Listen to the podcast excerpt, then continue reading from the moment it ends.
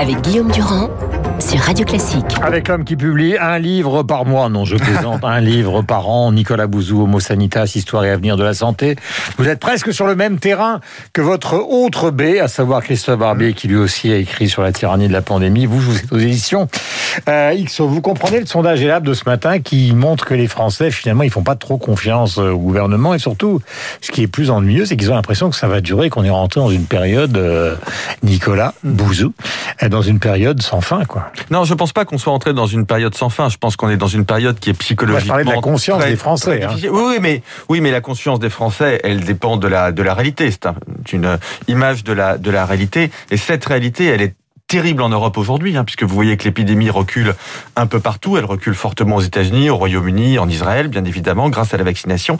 Elle recule aux États-Unis grâce à la vaccination. Hein. Je rappelle que les Américains ont déjà injecté une première dose dans 25% de, de, la, de la population, alors qu'en France, en Europe, grosso modo, on est à moins de 10%. Diesel, a dit Macron. Mais oui, oui, enfin, il a, oui, bon, on accélère, mais ça, fait, ça fait quatre mois qu'on accélère, donc je sais pas où va s'arrêter cette accélération. Enfin, quand je regarde les chiffres, il y en a toujours pas d'accélération depuis la semaine dernière et la suspension d'AstraZeneca. Il y a même eu une baisse du nombre quotidien de vaccinations, hmm. alors même qu'on n'était déjà pas sur les niveaux. La semaine prochaine, on est à 10 millions. Mais, mais bon, mais juste, ce que ce que je veux dire, c'est qu'on va en sortir de cette crise, puisque la vaccination, là où elle est pratiquée à grande échelle, donne de très bons résultats. Donc progressivement, on va sortir de la crise sanitaire, de la crise économique, de la crise sociale. Donc je pense que là, le, le pessimisme des Français est un peu exagéré. En revanche, sur la politique du gouvernement que j'ai moi défendue pendant la première partie, je dirais, de l'épidémie, parce que je pensais que ce qui se faisait sur le plan sanitaire, bon, le gouvernement faisait ce qu'il pouvait, et sur le plan économique, je trouvais ça très bon, mais là, je, je reste quand même fâché euh, par la, la, la, la, campagne de vaccination, mais surtout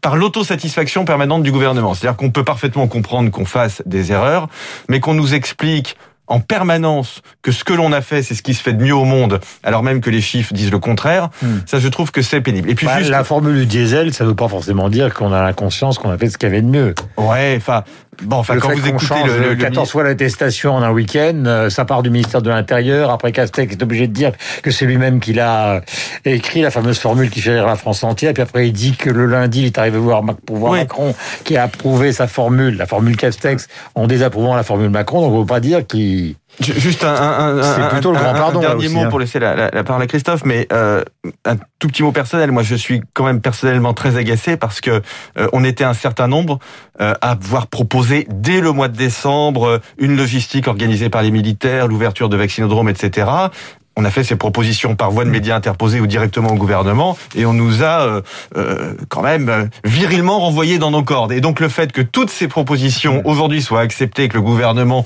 nous explique que euh, voilà, ça y est, tout va rentrer dans l'ordre. A une certaine peur des Français. C'est quand même très Il y a une certaine peur des Français. Ils étaient contre les vaccins, maintenant ils veulent des vaccins. Il faut arrêter les jeunes, on est dans la crise la plus grave depuis 100 ans. Les, les jeunes disent nous on s'en fout. Pour l'instant on a envie de vivre plus que de mmh. plus que de voir. Il y a tout un problème qui est un problème de tenir compte, non pas de l'adversaire, parce que les Français ne sont pas les adversaires du gouvernement, mais de tenir tellement compte de l'opposition qu'on finit par annihiler une politique. Sans l'Europe, la France aurait acheté des doses, peut-être plus de doses, peut-être plus vite. Elle les aurait payées beaucoup plus cher, mais ça n'aurait pas réglé son problème, puisque la Grèce, la Roumanie, la Bulgarie n'auraient pas eu de doses, n'auraient pas pu se vacciner, et l'épidémie nous reviendrait dans la figure en septembre. Donc heureusement que l'Europe a été là mmh. pour assurer l'équité. Alors elle n'a pas assuré complètement l'efficacité, et ça, faudra y remédier pour les épidémies futures. Mmh. Maintenant, l'échec de la vaccination en France, c'est un échec français. En effet, un échec de logistique, d'administration de la santé et de centralisation excessive. Il faudra y revenir après, parce que là, il y a vraiment eu des, des défauts euh, hmm. énormes qu'on avait vu d'ailleurs dans la disparition des, des, des masques. Hmm. À partir de là, depuis maintenant le début de l'année, il y a une exception française, c'est que, sans le dire, nous faisons passer l'économie et aussi la psychologie, c'est-à-dire le ras-le-bol des jeunes, avant la santé, ou du moins presque à égalité avec la santé. Oui, bien sûr, on soigne, on veut pas que les gens meurent, on fait tout ce qu'on peut, mais on ne veut pas pour sauver plus de gens, mhm. arrêter l'économie et plonger dans le désespoir la jeunesse en lui retirant complètement l'activité scolaire. Et je pense que ce choix est le bon. Il est cruel, il a un coût humain, il se fonde sur l'endurcissement de l'opinion par rapport à la mort, 300 morts par jour. Mhm. Oui, ben la vie continue. C'est un choix de société sans doute très rude, mais il était nécessaire et je pense que c'est le bon. Je pense qu'on a eu raison à un moment donné de dire va des rétro sanitas pour parodier le titre de, Nicolas et de dire non, il n'y a pas que la santé, il y a des choses qui sont à moyen et à long terme plus importantes que la santé, notamment aider la France à tenir son rang, sortir de cette crise en n'étant pas un pays déclassé dans un Occident dégradé. Ono Homo Sanitas, c'est le titre du livre de Nicolas Bouzou dont je vous conseille la lecture. Si l'on prend les sondages, la droite classique, les républicains sont à 16%. Monsieur Bertrand vient de déclarer sa candidature, pas de primaire, dit-il. Retailleau dit primaire. Euh, nous avons les candidats classiques qui sont plus ou moins muets. Euh, Valérie Pécresse, probablement. Monsieur Barnier, pourquoi pas. Laurent Vauquier, peut-être. Et puis David Lisnard, qui lui euh, met le paquet actuellement en disant, au fond, il va falloir justement réformer la bureaucratie française, etc., etc. Est-ce que vous pensez que Bertrand a eu raison de partir le premier? Est-ce que vous croyez que ça le rend crédible? Oui, il a eu raison de partir maintenant. D'abord parce que le gouvernement est un peu enlisé dans cette histoire d'épidémie. Il y a un espace à occuper à droite qui a été libéré par Nicolas Sarkozy, mmh. éliminé par le verdict dans la dernière affaire qui le concernait. C'est pourquoi Bertrand aujourd'hui fait une rentrée en matière très sécuritaire. 50 euh, ans de peine de sûreté pour les terroristes, majorité pénale abaissée à 15 ans, durcissement tous azimuts. Il occupe l'espace libéré par Sarkozy mmh. et il a vu que Laurent Vauquier était en train de revenir. En quelques jours, trois quatre papiers, encore un ce matin dans le Parisien, Vauquier revient au niveau national. Mmh. Bertrand a raison de partir maintenant, ça clarifie la donne. Comme en plus on ne sait pas si le gouvernement va garder ou reporter les élections régionales, au moins maintenant c'est parti. Il hmm. est parti en occupant clairement son camp à droite. Et puis surtout, bah, les Républicains, bah, ils vont devoir suivre. Ils ont un système de départage? Non. Ils ont un champion évident? Non. Ils ont quelqu'un qui dans les sondages est archi beaucoup plus populaire que Bertrand? Non. Barouin, pour l'instant, n'y est pas. Donc maintenant, la droite va attendre. Elle va attendre de voir si la fusée Bertrand explose en vol au régional ou dans l'opinion à l'automne. Hmm. Si la fusée Bertrand explose en vol, il faudra trouver quelqu'un d'autre ou se rallier à Macron, ce que hmm. proposent certains. Si Bertrand décolle vraiment, était est à 18, à 20, imaginez un sondage où Bertrand passe devant Macron et surtout face à Le Pen au second tour. Hmm. Et à ce moment-là, vous verrez les Républicains aller vers Bertrand parce que ça sera le chemin vers On va toujours vers le vainqueur. Mon cher Bouzou, je vous regarde, je suis un grand amateur de psychomorphologie, vous m'avez l'air très dubitatif.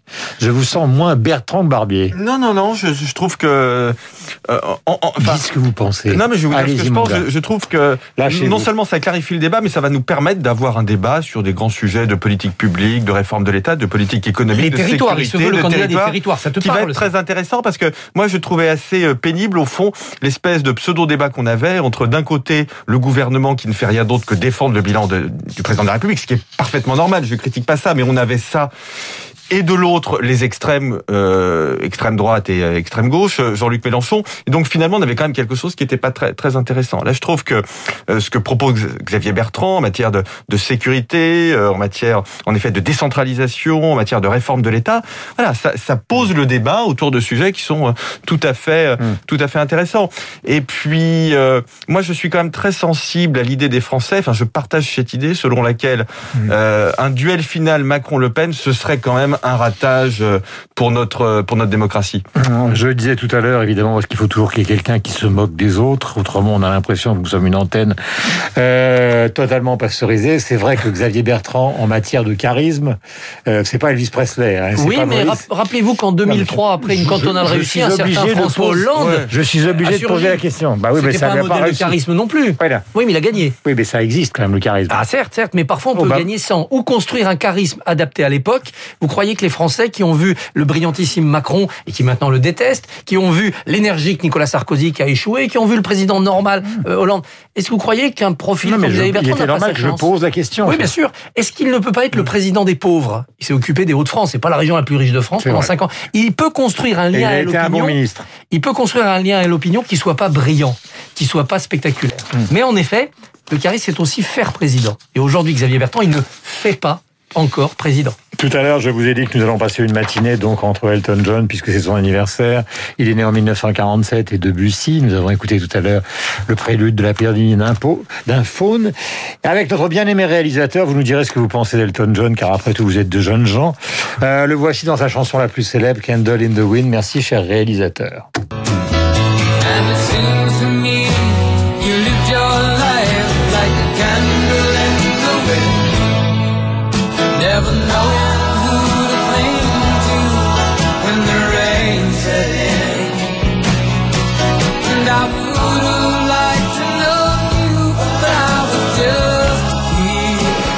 A le mélodiste formidable, il y a le personnage extravagant, il y a aussi celui qui assume tranquillement, après avoir beaucoup douté son homosexualité, qui est marié, qui a adopté les enfants, ce qui nous ramène un peu au débat. euh, Et là, je sors de la musique pour ramener le débat d'Abiquière tout à l'heure. C'est-à-dire, comment se fait-il que cette génération-là, finalement, et rentre. Je dis pas qu'ils sont rentrés dans le rang, mais maintenant leur différence est totalement acceptée. Les gens s'en foutent quand ils vont à un concert d'Elton John de savoir.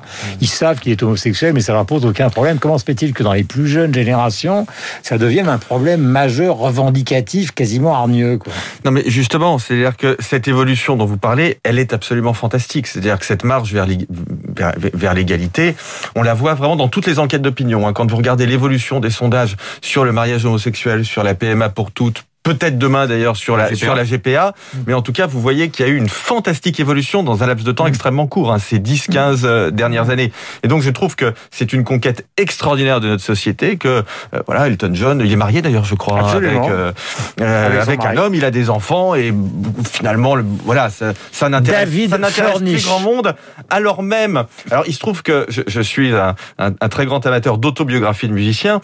Euh, David Bowie expliquait qu'il s'était prétendu bisexuel, donc dans les années 70, Pour des se différencier, pour des raisons marketing. Ouais. Alors il explique aussi d'ailleurs que ça l'a rendu bisexuel. Le fait de se dire bisexuel Mm. l'a rendu bisexuel. Aujourd'hui, il est clair qu'aucun artiste va se dire bisexuel ou homosexuel pour se différencier, Mm. tant ça paraît banal et c'est Elton une John, il a chose fait excellente. beaucoup pour le sida. Il a milité d'une manière formidable, etc., etc. Enfin, franchement, c'est quelqu'un investi. d'extraordinaire et je recommande investi, euh, Je recommande son autobiographie, comme je vous disais, qu'il a sorti il y a un an, un an et demi. C'est absolument Plus que le passionnant. film. Mais Comme souvent les autobiographies. Le-. Oui, mais Christophe, justement, pourquoi ce qui maintenant est entré dans les mœurs, c'est-à-dire ça ne pose un problème à personne, sauf à une minorité euh, de gens. Pourquoi ça pose, ça devient Mais un parce que problème nous sommes dans une phase de repli de l'universalisme où d'un seul coup ce que l'on est doit nous réduire. Vous êtes réduit par la par la doxa à votre couleur de peau, à votre euh, sexualité, à votre identité. Vous n'avez pas le droit de prétendre à plus que ce que vous n'êtes. Et si vous êtes né noir, vous devez embrasser la cause des noirs. Si vous êtes né homosexuel, vous devez forcément être un militant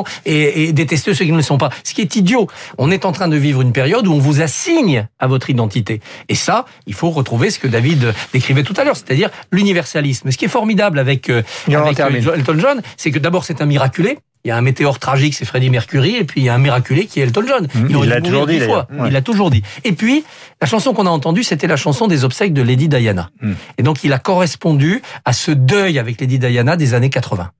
Et donc, ce qui était dans les années 80, la fête, la joie, le- l'écroulement du mur de Berlin, l'argent facile aussi, La- la la, Britpop. réussite, la, voilà. 80. Eh bien, tout cela est, a été enterré avec Lady Diana et on est entré dans un, une ère de troubles euh, géopolitiques, sociétaux, et euh, il va nous accompagner sans doute avec des mélodies plus mélancoliques. Voilà, Nicolas Bouzou, Homo Sanitas, Christophe Barbier, c'est la tyrannie de, L'épidémie. de l'épidémie. Et figurez-vous que les deux sont les spécialistes d'Elton John, qui l'aurait cru